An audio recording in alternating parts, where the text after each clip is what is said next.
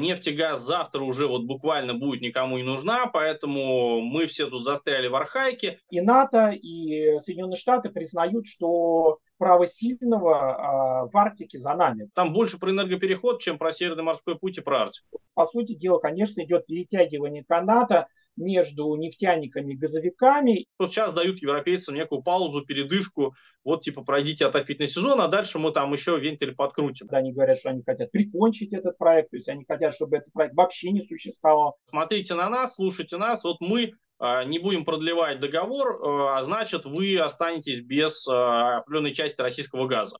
Всем привет, с вами Степан Горскин. Это «Реакция», главный обзор новостей ТЭК за неделю. Летчику Чекалову приписывают фразу «бензин кончился, летим на самолюбие». Нам это точно не грозит, поэтому ставьте лайк, подписывайтесь и полетели. Сегодня в центре внимания альтернативный план развития Севморпути, российская нефть для европейских НПЗ, наши эксперты Владислав Гинько, экономист, преподаватель РАНХИКС и Игорь Юшков, член наблюдательного совета Института развития технологий ТЭК, ведущий аналитик Фонда национальной энергетической безопасности, эксперт финансового университета при правительстве Российской Федерации. Владислав, Игорь, здравствуйте. Здравствуйте. В отрасли всю неделю обсуждают экспертные доклады по развитию Севморпути.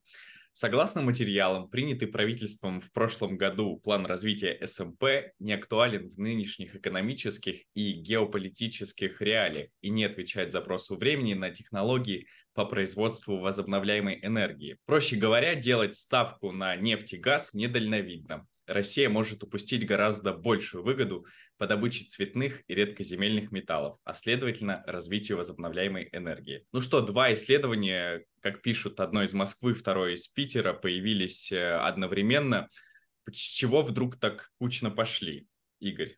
Ну, на самом деле, внимание к Арктике, оно э, было все последние годы, просто там сейчас появляются все новые и новые проекты, по крайней мере, заявляются. И вот как раз такой некий пафос э, статьи вот Григорьева с коллегой э, о том, а какие полезные ископаемые стоит добывать там в Арктике, э, она именно в этом, что проекты зачастую заявляются, довольно амбициозные, в основном в нефтегазовом секторе, но при этом не всегда они подкреплены э, некой реальным основанием. И там, конечно, у них большая часть статьи вообще не про Арктику, а про энергетический переход – и не совсем понятно, почему они, в общем-то, взаимоисключают, как бы, либо вы добываете полезные ископаемые для энергоперехода, либо э, там, для традиционной энергетики. Мне кажется, что, может быть, не совсем правильно ставить вопрос так, что это обязательно взаимоисключающие, они могут быть и взаимодополняющими, но действительно э, ставится актуальный вопрос, а почему э, не э, развиваются так сильно проекты, как нефтегазового сектора, те же самые редкоземельные металлы. Хотя, с другой стороны, там никель, например, с советских времен, естественно, добывается норильский никель. А он тоже активно используется для вот этой новой энергетики, возобновляемой, энергетического перехода и так далее. А, и тут, мне кажется, две проблемы можно выделить. Во-первых, а насколько действительно обоснованы те арктические проекты, потому что часто вот в эти программы либо развитие Арктики, либо развитие Северного морского пути, или там была э, типа дорожной карты, такая схема развития СПГ проектов. Э, зачастую эти документы представляют из себя некий комплекс лоббистских усилий разных компаний. Вот э, логику компании тоже. Надо во все официальные документы обязательно вписать наш проект, даже если он только-только появился как бы в нашем плане и ничем не подкреплен. А, а дальше, по сути, можно где-то даже шантажировать правительство, говорить, слушайте, если вы хотите, чтобы мы выполнили вот ту программу официальную, которая ответственность на вас, а, дайте нам налоговые льготы, помощь и так далее, и так далее. Ну, вот. Ведь там есть довольно экзотические проекты, например, э, в сфере того же самого СПГ, там и в рамках э, Восток Ойл, там Таймыр СПГ, там на 50, там от, от, э, вилка такая от 35, по-моему, до 50 миллионов тонн. Кара СПГ, тоже большие вопросы, в общем-то. А есть ли ресурсная база под них? А как их реализовать? И действительно, теперь это еще более проблемно, потому что ввели санкции, запрещающие поставку в Россию оборудования для строительства СПГ-заводов. Ну вот, а, и поэтому тут много проблем возникает. И э, вторая, наверное, сложность э, – это обеспечение и флотом, но э, вот то, что писали вот как раз в этой статье, действительно а, стоит уделить внимание и другим полезным ископаемым, и вот тут государство может внести, в общем-то, довольно существенную роль плане геологоразведки. Мы во многом даже не знаем, что там находится.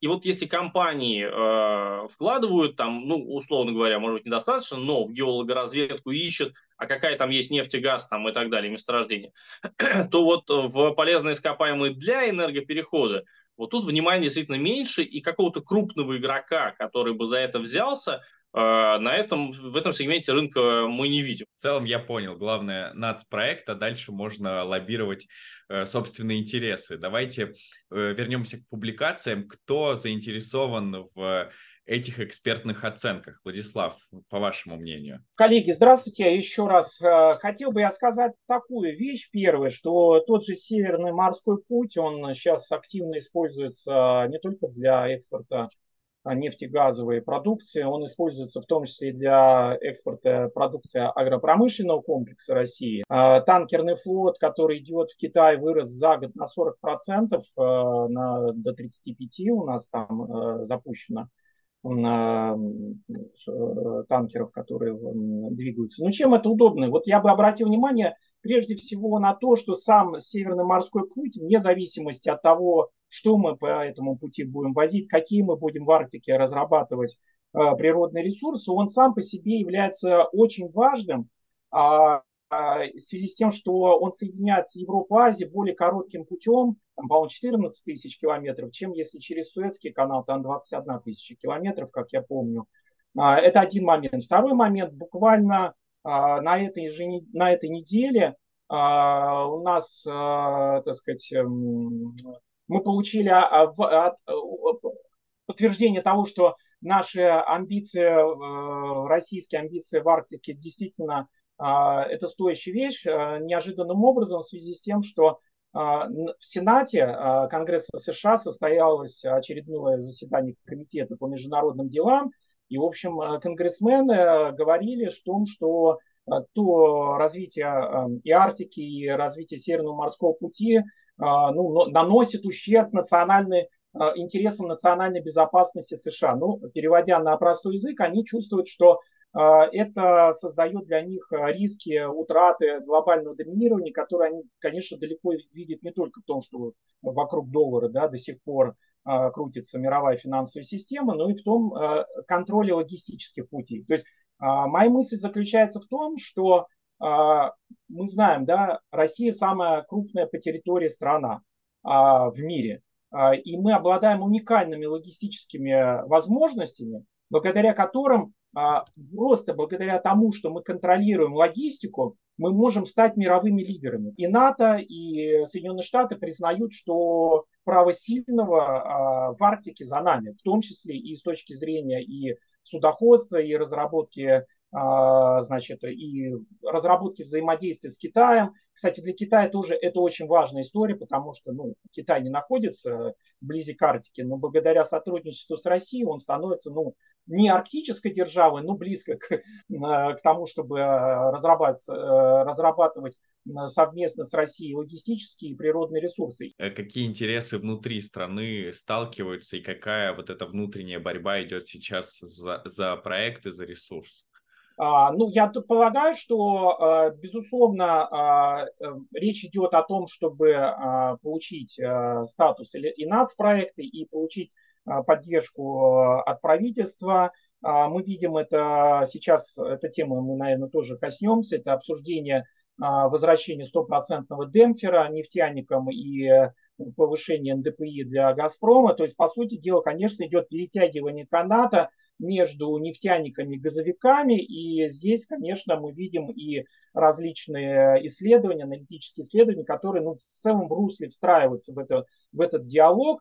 А, и диалог этот очень непростой, он заключается в том, что в целом э, нефтянка а, с точки зрения бюджета дает 4,5 рубля на 1 рубль, который дает газовый сейчас индустрии. Было меньше там соотношение 4 к 1 или даже 3,5 к 1, но в связи с тем, что у газовиков есть а, большие сложности, связанные с санкциями, и если с нефтью мы смогли полностью компенсировать, по сути дела, объемы физические и, и найти новые рынки сбыта, то с газом это все сложнее, потому что нужно, если запускать СПГ, то это строительство заводов, тот же проект Арктика СПГ-2, и тут же мы видим как раз э, наложение санкций э, стран Запада, и мы слышим это яркое выступление в, США, когда они говорят, что они хотят прикончить этот проект, то есть они хотят, чтобы этот проект вообще не существовал, как в природе Арктика СПГ-2. Вот, то есть, и плюс еще, конечно, трубопроводные проекты, да, то есть расширение имеющихся мощностей, мощностей в Китае, строительство через Монголию трубопровода, то есть это все занимает время, но как бы, а, важно понимать, что э, здесь можно найти плюсы и минусы в рамках нефтегазового да, дискурса, свои, да, потому что вопрос газификации является очень важным, да, и очень много а, газа и много работ связано с газификацией удаленных э, населенных пунктов, и газификация очень важна с точки зрения и развития промышленности страны. Но нефтянка, она дает прямо здесь и сейчас деньги, которые необходимы. Игорь, вы в начале нашей программы упомянули что непонятно, почему ученые делают такое противопоставление. Действительно, чем углеводороды мешают добыче цветных э, редкоземельных металлов и других твердых полезных ископаемых? многие, скажем так, есть сторонники энергетического перехода, которые не просто констатируют какие-то вещи, а где-то даже такой стокгольмский синдром у них появляется, и они говорят, да не, не, точно, точно, вот сейчас наступает уже и так далее. Здесь надо осторожно быть с э, вот таким э, веа-оптимизмом, скажем так. Но, тем не менее, это есть, в общем-то. То есть есть мнение, что, ребята, мы вообще не тем всем занимаемся, а, нефть и газ завтра уже вот буквально будет никому не нужна, поэтому мы все тут застряли в архаике, и надо идти по другому пути. Надо развивать возобновляемую энергетику и так далее. Э, вот тут очень осторожно нужно вот с этими тезисами быть в России, потому что, э, во-первых, мы видели, что сами европейцы, которые вот так это э, смело заявляли, они, в общем-то, на этом обожглись последние годы. С середины 21 еще года, еще до 22 там, до СВО, а, в Европе начинается повышение цен на газ. Почему? Да просто его газа не хватает. А, вот тот самый энергетический кризис. Это банальный дефицит э, газа в Европе, но вообще на глобальном рынке, потому что они запугивали энергетические компании ровно этими самыми тезисами. Они говорили, завтра ваши нефть, газ будут никому не нужны, мы все пересядем на электромобили, и солнышко, ветер будет нам давать электричество, а, поэтому ваш товар будет не нужен, и он будет стоить дешево. А, поэтому, если вы сейчас вложите деньги в новые месторождения, вы не вернете свои инвестиции. Вот для России э, такой тезис э, довольно опасен. Если мы ничего не будем делать, в общем-то, то у нас месторождение будет истощаться и падать добыча. Э, но при этом некий здоровый такой э, скептиз, а может быть, нам надо еще о чем-то подумать, вот он, безусловно, в общем-то, должен, наверное, присутствовать. И в этом плане я как раз говорю о том, что не надо бросить весь нефтегаз. Э, это действительно та лошадка, которая нас вывозит, и я думаю, что десятилетиями это будет и в мире востребовано, и в России, в общем-то, это будет нашим конкурентным преимуществом. Но при этом, да, действительно, мы видим, что сегмент возобновляемой энергетики развивается, э, обоснованно экономически или нет, или за счет субсидий, но тем не менее его активно проталкивают. И в этом плане мы э, должны видеть э, дополнительные окна возможностей для себя. И я думаю, что вот в этой статье э, можно и эту как бы идею прочитать э, у Григорьева, там, что как раз смотрите там на Западе, они активно развивают, ну и даже на Востоке, возобновляем энергетику. Окей, что для этого нужно? Ведь многие думают, что это реальная энергия из воздуха, но это далеко не так.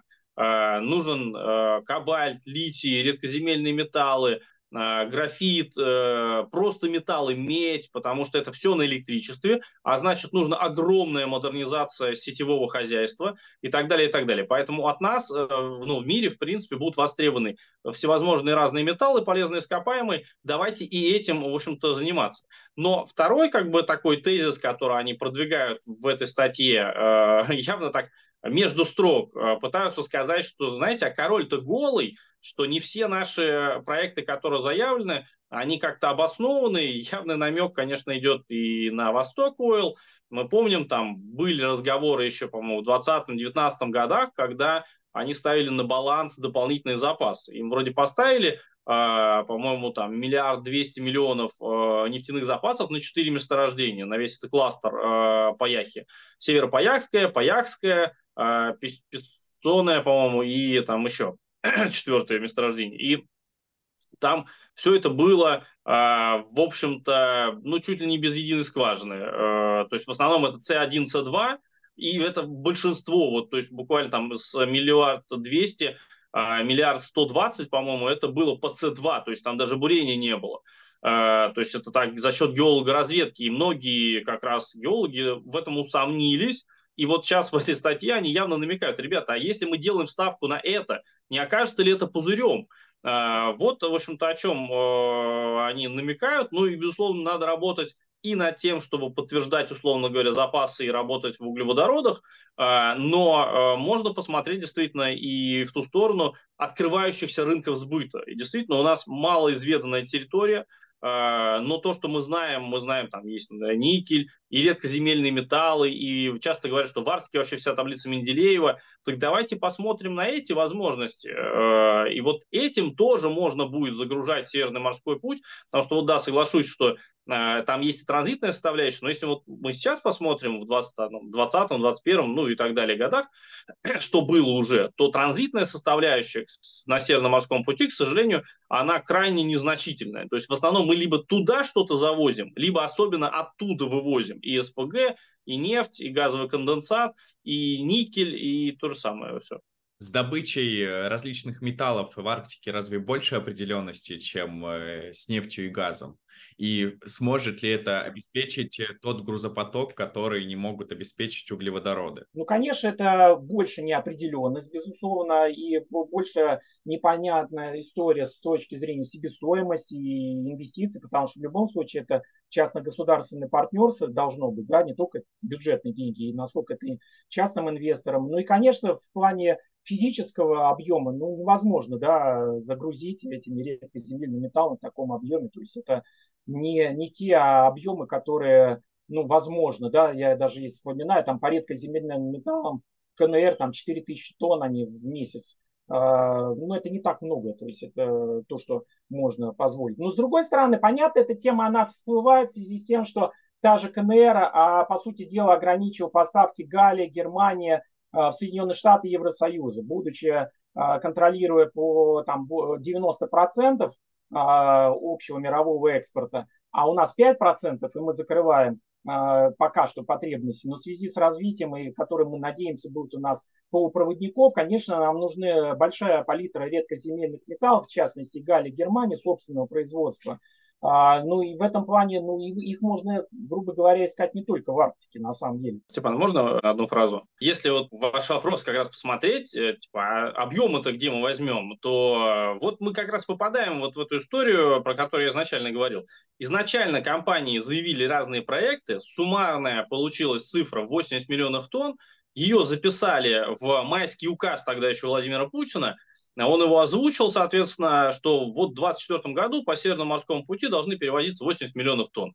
И потом компании, по сути, шантажировали э, правительство и говорили, майские указы это ответственные, кто за них? Кабинет министров, поэтому давайте нам налоговые льготы и прежние там разные плюшки для того, чтобы мы набрали эти самые 80 миллионов тонн. Сейчас понятно, что их не будет в следующем году, ну, вот, там единственное пытаются, может быть, а давайте расширим границы Северного морского пути, потому что сейчас э, он не от Мурманска там до э, Камчатки, в общем-то, а меньше, то есть там, по сути, э, если включить э, как раз от Мурманска, тогда больше грузов получится, там и приразломная туда войдет, и, ну, и сам Мурманск, по сути, вот, но тем не менее, вот она, мы, даже мы сейчас обсуждаем, а где грузы взять, а, а зачем эти грузы, откуда эта цифра, нам не надо гнаться за объемами, надо гнаться за экономическим эффектом, э, востребованностью там, России в целом на мировом рынке, давать рынку востребованный товар. Вот. Вопрос про грузы и СМП.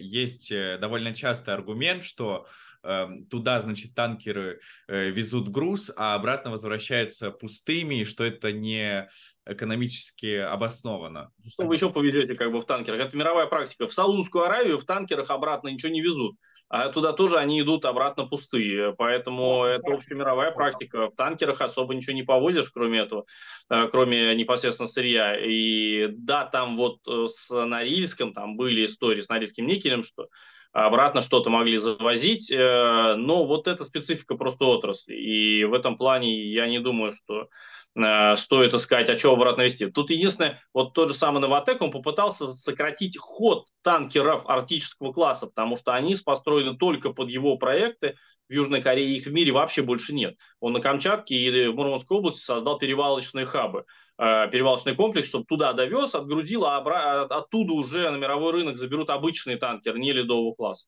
Вот такая оптимизация, да, она есть. А, то же самое, ну, может быть, с нефтью мы увидим, э, что вот арктического класса танкеры, чтобы их много не делать, потому что у нас сейчас тоже в этом плане есть вопросы, э, потому что там была кооперация с южными корейцами, в частности, на «Звезде» сейчас непонятно, что там происходит, пытаются подтянуть как бы Китай, китайских э, наших коллег, но вот с газовозами особенно – а, больше проблем, чем нефтяными танкерами. Китайцы строят нефтяные танкеры, а вот газовозы, э, у них такого опыта нет. Э, поэтому есть смысл экономить сами суда, э, количество их ограничивать и строить перевалочные хабы. Но что-то обратно вести в них, я бы не сказал, что это реальная какая-то идея. Последний вопрос по теме. Не кажется ли вам вот все эти статьи, попытка наукообразно убедить нас в том, что э, планы по развитию СМП нуждаются в уменьшении? Я думаю, что здесь определенная как раз э, попытка есть, что типа, ребята, давайте смотреть вот туда. Видите, весь цивилизованный мир, значит, смотрит на возобновляемую энергетику и так далее. Ну, может быть, это намеренная попытка просто вбросить вот такой контраст потому что в целом, в общем-то, авторы довольно адекватные. Я бы не сказал, что прям какой-то супер-мега заказ им поступил там от э, сторонников ВИА но э, немножко пошевелить, наверное, какую-то общественность они и хотели по эпота, эпатажам неким. Э, но, опять же, да, не ставят все-таки они вопрос там о смерти нефтегазовой отрасли. Э, в общем, в целом, в общем какая-то такая во многом просветительская статья, ну, с их точки зрения, наверное. Потому что, ну, если почитать ее, там большая часть статьи просто про энергопереход, там не, не про Арктику. На самом деле название вводит в заблуждение. Э, там больше про энергопереход, чем про Северный морской путь и про Арктику. Да, и я хотел бы, Степан, как раз тоже сказать, что делаются там выводы, да, которые, собственно, не очень сильно подкреплены, то есть хотелось бы больше каких-то расчетов, а там больше просто на уровне тезисов утверждается некоторые. Ну и по поводу тех же, допустим, если мы говорили о обратный фраг танкеров, то есть какие-то особенности функционирования логистики и Э, э, перевозки нефти газа выдаются как не за некие слабости. Если мы их будем выдавать за некие слабости, то это ну, несправедливо. Это просто особенность функционирования этой отрасли, и ничего здесь мы не можем что-то менять принципиально. А вот если говорить про энергопереход, то всегда хочется услышать не только, я имею в виду те, кто пишут статьи, а увидеть не только плюсы, потому что про плюсы мы все хорошо слышим, а про утилизацию тех же лопастей ветряков и так далее. На самом деле, вроде это кажется такая частная вещь, но это огромнейшая проблема. И с точки зрения экологии, куда это девать, и они выходят из строя намного быстрее, чем кажется. Да? И об этом тоже хотелось бы, чтобы писали те, кто ратует за такой ускоренный энергопереход и за возобновляемую энергетику. Потому что эти вопросы все равно нужно будет решать. Давайте посмотрим, что там в Европе. У чехов якобы закончилась электроэнергия, поэтому один из двух НПЗ стоит без дела уже несколько дней. В результате чего на границе Украины и Словакии скопилась российская нефть, которую теперь досрочно отправят в Венгрию. Игорь, интернет заполонили новости, что чехи научились жить без э, российской нефти. Так ли это? Если да, то почему стоят заводы? Ну, я думаю, что здесь, безусловно, не, не научились, в общем-то, жить они без нефти вообще. И в этом плане, может быть, стоит вопрос просто о целесообразности использования своих НПЗ. Мы видим, что у многих э, НПЗ в Европе возникают проблемы с рентабельностью. Э, особенно если они берут не российскую нефть, э, вот как немецкие НПЗ, отказались покупать российскую нефть по нефтепроводу дружбы. Это самый дешевый, простой и оптимальный маршрут был – потому что если они по дружбе не получают, то надо какой-то другой маршрут. Собственный порт Росток не может принимать, э, ну, немецкий порт, большие танкеры, он не такой глубоководный, поэтому часть нефти придется, приходится таскать в Польшу, в Гданьске разгружать, там платить полякам за перевалку, потом прокачивать ее до дружбы и по дружбе качать к себе. И вот по круг, на круг выходит довольно большая сумма, и зачастую проще купить готовые нефтепродукты. Вот это некая новый эффект, который мы увидели в 22 и вот сейчас в 23 годах, когда проще купить нефтепродукты, сделанные из российской нефти в третьих странах, на севере Африки, в Индии, чем перерабатывать вообще нефть у себя. И в этом плане мы видим, что в нефтепереработке европейской есть определенная просадка. Чехия, у них, с одной стороны, остается возможность получать еще российскую нефть по нефтепроводу «Дружба», южная ветка работает, но на них всячески давят с точки зрения того, чтобы они переходили на другие сорта, ну и опять же, НПЗ принадлежат э, польской Орлен, и вот она вполне, в общем-то, может э, и подсушить, можно сказать, рынок для того, чтобы продемонстрировать, что надо только через э, Польшу получать, что нельзя получать российскую нефть и так далее, и так далее. Э, поэтому здесь еще такая политический момент, в общем-то, возникает. Игорь, а говорят, что будут использовать смеси э, аналогичные по свойствам с Urals. Что это могут быть за смеси и не могут ли они быть из самой Urals? Ну, э, здесь посмотрим, да, будет ли это виртуальная некая смесь, э, или же реально они откажутся покупать по нефтепроводу «Дружбы», потому что, опять же, э, все эти НПЗ Восточной Европы построены в советское время э, под поставку по нефтепроводу «Дружбы». То есть они прям на конце трубы, условно говоря, стоят что в Германии, что в Польше, что в тогда Чехословакии, ну, соответственно, теперь Чехии, и что в Венгрии. А поэтому это оптимальный маршрут получения, и посмотрим, будут ли это какие-то своповые операции или что-то подобное, может быть, они придумают. То есть на бумаге вроде не российская, а физически приходит по дружбе. А, ну, а, соответственно, покупка, а, чтобы протащить, в общем-то, на чешский НПЗ, а, сейчас рассматривается вариант, в общем-то, расширения нефтепровода из Италии, то есть Средиземного моря, до Германии, и там дальше, в общем-то, на Чехию, а, там, по-моему, ТАЛ называется нефтепровод. А, понятно, что чтобы не перенастраивать НПЗ, нужно найти какой-то похожий сорт, либо намешать, можно сказать, его.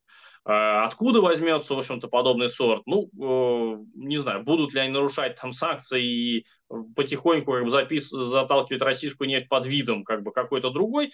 Ну, могут смешивать, соответственно, это дополнительные издержки, нужно платить э, за э, то, что получить характеристики нужные тебе, нужные твоему НПЗ, плюс доставка вот более длинным плечом, э, перевалка в порту, поэтому в любом случае это выйдет дороже, и в этом плане Э, чехи, наверное, пойдут по пути э, многих других стран, той же самой Германии, которая отказался от российской нефти, но в итоге ищет что-то похожее, чтобы не перенастраивать НПЗ, но по гораздо более высокой цене, ну, прежде всего логистика, в общем-то, выше.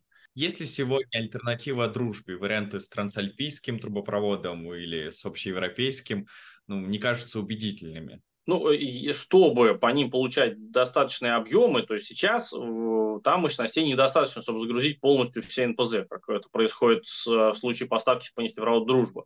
Если они хотят загружать и нормально, чтобы НПЗ работали, а от этого зависит экономика предприятия, то есть он рассчитан на полную загрузку, тогда он даст максимальный экономический эффект. Если он, условно говоря, там на 30% будет загружен, то, может быть, проще его и закрыть будет, потому что он будет генерировать убытки. Э, вот чтобы его полностью загрузить по альтернативным маршрутам, нужно будет вкладывать деньги в расширение нефтетранспортной э, инфраструктуры в самой Европе. Зачастую там логистика тоже не очень хорошая. То есть это не прямой нефтепровод, э, насколько я помню, из Италии, там, ну, с итальянских портов на чешский НПЗ, а это с заходом через Германию, поэтому либо часть нефтепроводов надо заново строить, либо расширять э, пропускную способность тех нефтепроводов, которые есть, но они еще и более протяженные. Э, поэтому приходится, придется платить, в общем-то, больше. Поэтому, да, еще раз можно сказать, что этот НПЗ был построен на оптимальном маршруте на нефтепроводе «Дружба». И максимальный экономический эффект, э, выгоду компания собственник получит только если будет использовать вот эту инфраструктуру, которая изначально там подразумевалась. Владислав, давайте переместимся с вами в Болгарию и выясним, что происходит с болгарскими активами Лукойла. Э, там а, атаки страны. Сначала Лукойл Нефтахим обвиняли в том, что он экспортирует э, российскую нефть, хотя это запрещено. Потом были вопросы с собственниками НПЗ, потом доначислили э, налоги. Как, как ситуация развивается сейчас? Ходьба вокруг э, э, компании Лукойла в Болгарии, она ни к чему хорошему не приведет с точки зрения Болгарии, потому что это очень негативный сигнал для тех, кто занимается непосредственно этой деятельностью, для инвесторов и так далее. То есть такое складывается ощущение, что из политических э, целей, да, они готовы даже сделать так, чтобы не функционировал этот НПЗ. Но на самом деле, а кому это выгодно? То есть так получается, в принципе, нефтепереработка в Европе таким шагом просто умрет. Нафтогаз недавно заявил, что отказывается продлевать договор о транзите газа в Европу. Откуда такое рвение срубить сук, на котором сидишь, и как на это реагируют э, европейские союзники? Ну, я думаю, что здесь э, несколько таких э, слоев в этом, можно сказать, пироге. Во-первых, они пытаются вернуть внимание Европы, потому что они и раньше об этом говорили, что вот после 2024 года подписывать с «Газпромом» договор не будем. Иногда даже говорили, продлевать нынешний договор не будем. Это немного разные вещи, но они часто об этом говорили еще в 2022 году. А сейчас же они это начали говорить, когда начались, э, начались боевые действия в Израиле, вот сектор Газа и так далее. Начался ближневосточный конфликт. Все внимание от Украины э, переключилось на Ближний Восток, и в этом плане это тоже некая попытка напомнить о себе. Мы видим активность украинских политиков и в том числе вернуть внимание Европы, сказать, слушайте, слушайте, здесь же мы, мы, э, смотрите на нас, слушайте нас, вот мы а, не будем продлевать договор, а, значит, вы останетесь без определенной части российского газа. Там и так не так много идет, то есть максимум через Украину прокачивается примерно 42-42,5 миллиона кубов в сутки. Ну, примерно там около 15 миллиардов кубов может прокачиваться в годовом выражении, но в этом году даже меньше будет, потому что не каждый день на максимуме качают. И вот таким методом они как, возвращают внимание европейцев и в определенной степени их шантажируют. Ну, то есть они э, им говорят, что мы с «Газпромом» продлевать контракт не будем, э, намекая на то, что ну, если вы с «Газпромом» договоритесь о переночи точки сдачи приемки газа, вот сейчас она в Австрии в основном, но если вы вот туда, на российско-украинскую границу передвинетесь, вот тогда мы с вами подпишем эти договора. То есть, в принципе, вот такой намек они дают европейцам, но, естественно, что, но взамен вы должны нам еще вот там определенную экономическую помощь дать и так далее, и так далее. Все это определенный шантаж э, со стороны э, Украины э, в адрес Европы. Но на самом деле формально и не надо подписывать новый долгосрочный контракт. И украинцы сами перешли на европейскую систему э, бронирования мощностей на транзит на прокачку. Формально «Газпром» может прийти в любой момент без любого, без вообще транзитного договора и сказать, я хочу участвовать в аукционе, на завтра хочу прокачать вот там 42 миллиона кубов. И по современному украинскому законодательству они обязаны это сделать. Он может на неделю вперед, на месяц вперед в аукционах участвовать. Но если они ведут против него санкции после того, как договор закончен будет, вот тогда да, он не сможет участвовать. Но тем не менее. Причем, кстати, заявление делает Нафтогаз Украины, а он транзитом вообще не занимается. То есть спрашивают, а вы-то кто вообще? А, потому что они сами из «Нафтогаза» выделили оператора газотранспортной системы отдельного, и вообще-то договор с ним подписывается и подписан нынешний. А, поэтому «Нафтогаз» как бы можно отправлять лесом. А, но при всем при этом я думаю, что есть э, высокая вероятность, что даже нынешний договор до конца его действия, до там, 30, 31 декабря 2024 года не доработает. В этом плане американцы явно будут давить на Украину после окончания нынешнего отопительного сезона, вот весной, может быть, или летом в будущем, э, чтобы те прекратили транзитные э, услуги. Э, у них формально есть с «Газпромом» спор, «Газпром» по контракту должен прокачивать 109,5 миллионов кубов в сутки. У него условия в контракте «качай или плати». Но он этого не делает, потому что оператор газотранспортной системы Украины сам нарушил контракт первым и не дал возможность «Газпрому» выбирать маршрут доставки. Они же перекрыли более южный маршрут, который теперь через ЛНР проходит, через газоэлектростанцию станцию Сохрановка. И оставили только более северный маршрут через, э, где у нас Курская область, э, через Суджу. Э, и тем самым нарушили контракт. «Газпром» говорит, я не буду туда ничего перекидывать, у меня нет технической возможности вот как бы на северный маршрут, поэтому я сколько прокачиваю, за столько и буду платить. Поэтому формально у них есть уже спор, и в любой момент они могут разорвать даже нынешнее соглашение. Я думаю, что, конечно, э, американцы будут давить на Украину, потому что им не нужен вообще российский газ в Европе. Они, если они пошли, на, инициировали взрывы на северных потоках, то и этот маршрут они спокойно перекроют. Просто сейчас дают европейцам некую паузу, передышку. Вот типа пройдите отопительный сезон, а дальше мы там еще вентиль подкрутим. Игорь, Владислав, спасибо большое. Мы обсудили главные новости тег за неделю. С вами был Степан Горскин. Подписывайтесь на канал, ставьте лайки и делитесь мнением в комментариях. Увидимся в следующем выпуске.